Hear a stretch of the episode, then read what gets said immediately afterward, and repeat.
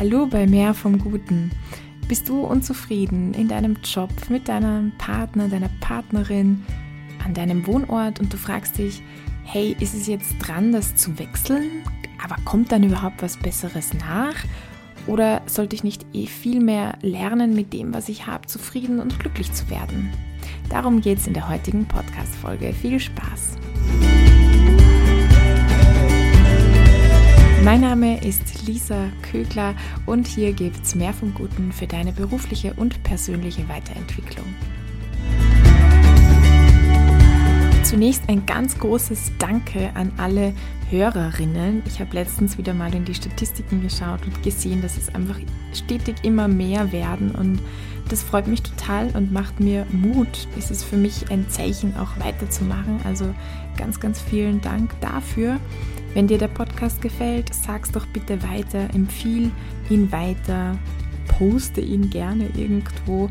Ähm, das macht mir Mut, wenn ich Rückmeldung erhalte und das auch sehe, dass es dir gefällt. Als ich über dieses Thema oder besser über diese Frage, was soll ich denn jetzt tun, etwas im Außen verändern oder geht es darum, meine Haltung zu verändern, nachgedacht habe, kam mir recht schnell so ein Zitat in den Sinn, ein sehr bekanntes. Das heißt, Gott gib mir die Gelassenheit, Dinge hinzunehmen, die ich nicht ändern kann, den Mut, Dinge zu ändern, die ich ändern kann, und die Weisheit, das eine vom anderen zu unterscheiden. So, eigentlich ist das ja ein Gebet von einem US-amerikanischen Theologen, von Reinhold Niebuhr. Und dann stand dieses Zitat da und dann habe ich mir gedacht, nein, eigentlich passt das gar nicht ganz, weil was hier steht, ist ja, Gott gibt mir die Gelassenheit, Dinge hinzunehmen, die ich nicht ändern kann. Und die Sache ist ja die, in dieser Fragestellung, da liegt ja schon das drinnen, dass dass es hier um etwas geht, was wir sehr wohl verändern können. Wir, wir wissen, bueno, manchmal gibt es auch diese Zweifel in einem, oder man denkt sich dann, ja, ich kann es aber nicht verändern, aber wir wissen schon, wir könnten vieles ändern, vielleicht, wenn wir den Mut dazu hätten, nicht? Und es gibt nur ganz weniges, was wir wirklich nicht ändern können, wie das eigene Alter oder die eigene Geschichte, aber ehrlich gesagt fällt mir da ziemlich wenig ein, weil wir können sowohl heutzutage unser Aussehen verändern lassen, wir können unseren Beruf ändern, wir können unseren Wohnort ändern, können zumindest mit der österreichischen Staatsbürgerschaft was überall hinziehen, wir können Partnerinnen ändern. Es ist wirklich sehr vieles bis alles änderbar. Aber was eher so der Kern ist, dieses sich nicht entscheiden zu können, unzufrieden mit der Ist-Situation zu sein. Die Frage, wird es überhaupt besser, wenn ich etwas ändere oder gibt es dann was anderes wenn, mit dem, bei einem Neuen, das mich unglücklich macht, das mich dann daran stört? Und die Vorstellung, dass zu jeder Zeit all meine Bedürfnisse, all meine Wünsche zu 100% befriedigt sind keine Ahnung, wie es mir dann geht, ob ich dann glücklich wäre, aber es ist, das ist ja gar nicht möglich und das wissen wir auch und weiß gar nicht, ob das auch erstrebenswert ist, weil es ja auch schön ist, wenn man merkt, ah, man hat irgendwo eine Sehnsucht und dann wird die irgendwann mal befriedigt oder man erreicht das, das gibt auch ein ganz anderes Glücksgefühl. Na, jedenfalls, als ich so drüber nachgedacht habe, ist mir klar geworden, Zufriedenheit, Zufriedenheit beginnt immer im Inneren. Es beginnt nicht im Außen, sondern es beginnt immer im Inneren. Und zwar völlig egal, ob ich dann etwas ändere oder ob ich bleibe, wo ich bin. Aber wenn ich vor dieser Entscheidung stehe, das Erste, wo ich ansitzen muss, ist im Inneren. Ich möchte das anhand eines verdeutlichen, anhand einer, mm, eines Experiments, von dem ich auch vor kurzem gelesen habe, das Lärmknopf-Experiment. Da gab es zwei Gruppen und die mussten unter enormer Lärmbelästigung höchst konzentriert arbeiten. Jede Person hatte einen Lärmabschaltknopf. So, und jetzt gab es diese zwei Gruppen und in Gruppe 1 wurde gesagt, drück diesen Knopf, wann immer du möchtest. In Gruppe 2 wurde gesagt, halt bitte so lange wie möglich aus. Nur wenn es wirklich zu schlimm wird, dann darfst du den Knopf drücken. Bei Gruppe 2 war der Knopf allerdings eine Attrappe, er bewirkte gar nichts. Also man hat ihnen gesagt, halt so lange wie möglich aus, aber selbst wenn sie dann gedrückt haben, hat sich überhaupt nichts getan. So die Frage ist, wie viele Teilnehmer haben das überhaupt herausgefunden, dass es eine Attrappe war? Und die Antwort ist, dass es keiner herausgefunden hat, weil jeder, jede wollte durchhalten bis zum Ende. Spannende in der Gruppe 1 war es so, dass innerhalb von wenigen Minuten der Lärm abgeschaltet wurde, weil er Mm, Zitat, absolut nicht auszuhalten war. Das ist ein Experiment, das Martin Seligmann durchgeführt hat und in seinem Buch Erlernte Hilflosigkeit beschreibt.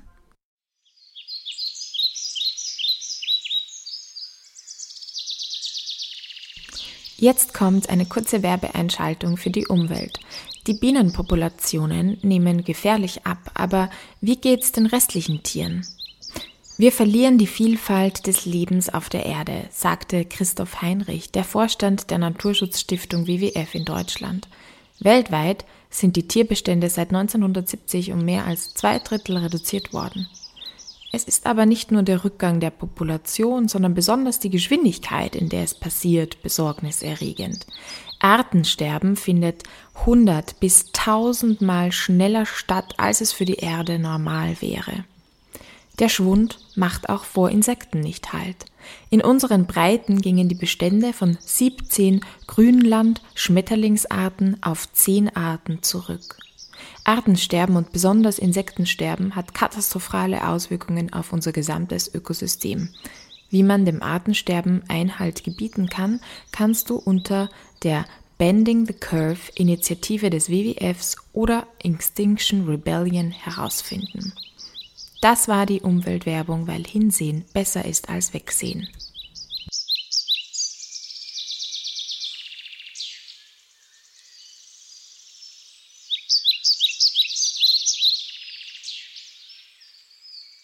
Was lernen wir aus diesem Experiment? Im Endeffekt geht es ja beiden Gruppen gut. Der einen Gruppe geht es deswegen gut, weil sie sagt, ich habe zwar diesen Lärm und ich muss mich konzentrieren in diesem Lernen, aber hey, ich habe ein größeres Wofür. Ich will das aushalten, ich will da durchgehen, ich will, ich will das schaffen, ich kann das schaffen. Und sie schaffen es auch. Es ist aushaltbar. Die andere Gruppe ist zufrieden, weil sie sagen, das geht mir am Keks, das mag ich nicht, das will ich nicht. Und ich kann auf diesen Knopf drücken und ich tue es auch. Und ich drücke auf diesen Knopf und es, ich merke, es hört auf und passt. Easy.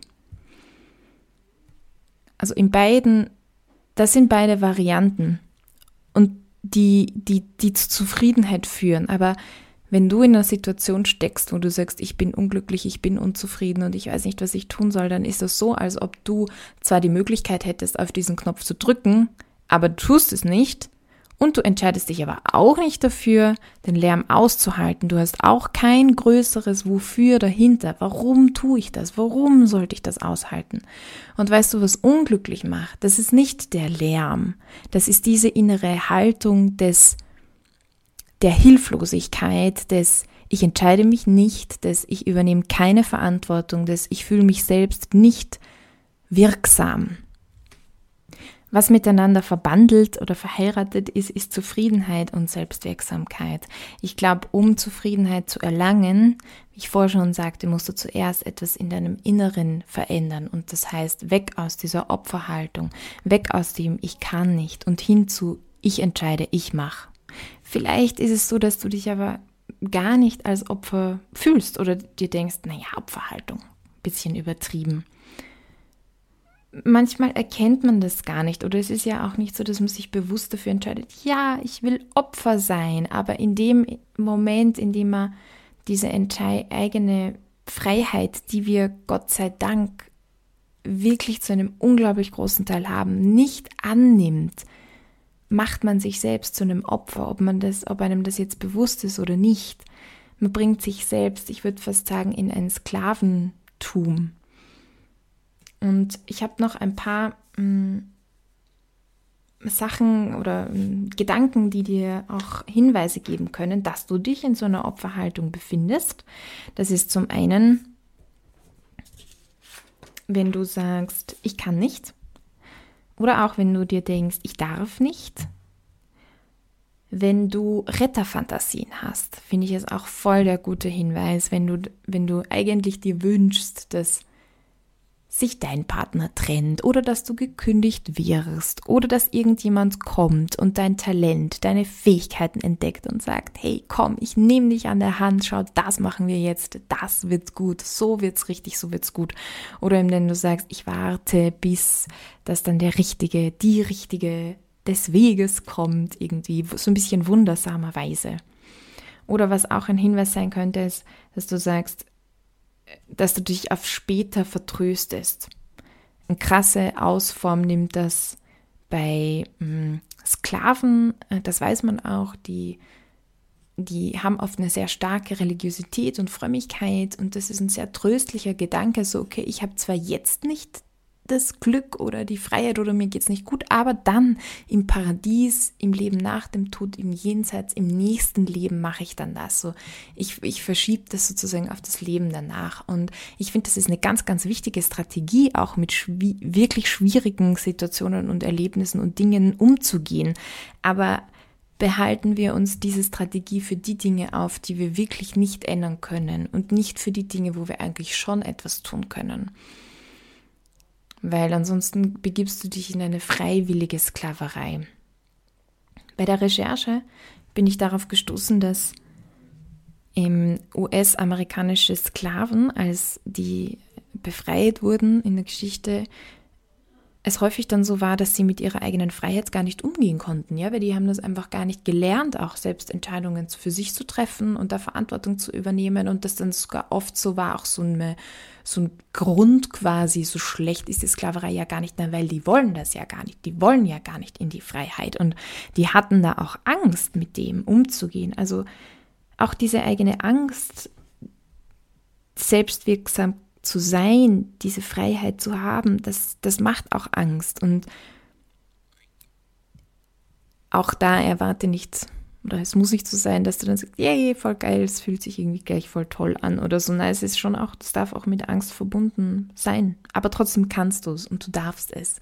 Das möchte ich dir auch zusprechen. Also du hast alles in dir, was es braucht, um gute Entscheidungen zu treffen. Du hast alles in dir, was es braucht, um gute Entscheidungen für dein Leben zu treffen. Um diese innere Haltung geht es und aus der kommen wir auch nie raus. Ich weiß gut, ich habe mich dann für die Selbstständigkeit entschieden und zwar, das war ja ein großer Break, das war ein, ich drücke auf den Knopf und ich beende jetzt dieses Alte.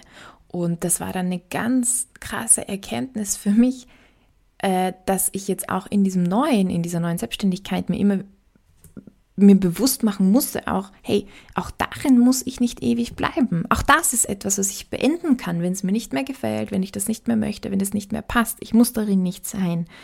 Also immer wieder sich zurückholen in diese Eigenverantwortung und in diese Selbstwirksamkeit. Und was man auch noch dazu sagen muss, ist, was bedeutet es denn, den Knopf zu drücken für dich? Was würde es bedeuten, den Knopf zu drücken?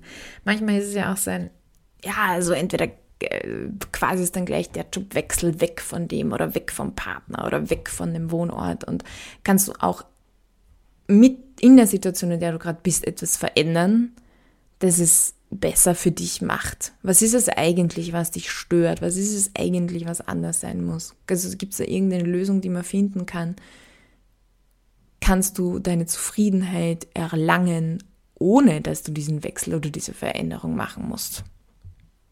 Ich glaube, was auf jeden Fall wichtig ist, ist, dass du da, dass diese Verantwortung nicht abgibst. Also jemand anders muss etwas tun oder jemand anders muss dein Talent entdecken, wenn wir jetzt vom Job sprechen oder es muss jemand auf dich zukommen und dir was anbieten oder du wartest, bis das irgendwas passiert oder bis sich dein Partner, deine Partnerin von dir trennt oder so. Das macht unglücklich, das macht unzufrieden, da in diese Passivität und in diese, in diese Opferrolle hineinzugehen. Ich habe jetzt am Ende noch einen kurzen Text für dich, den, den ich auch sehr schön finde. Es ist ein biblischer Zuspruch und eine Frage zum Reflektieren. Die Frage heißt, was hat dich hierher geführt? Also der Ort, die Situation in deinem Leben, in dem du gerade bist, in der du ja wahrscheinlich unzufrieden bist, wenn du das hörst. Wie bist du hierher gekommen? Wie hast du dich dahin geführt?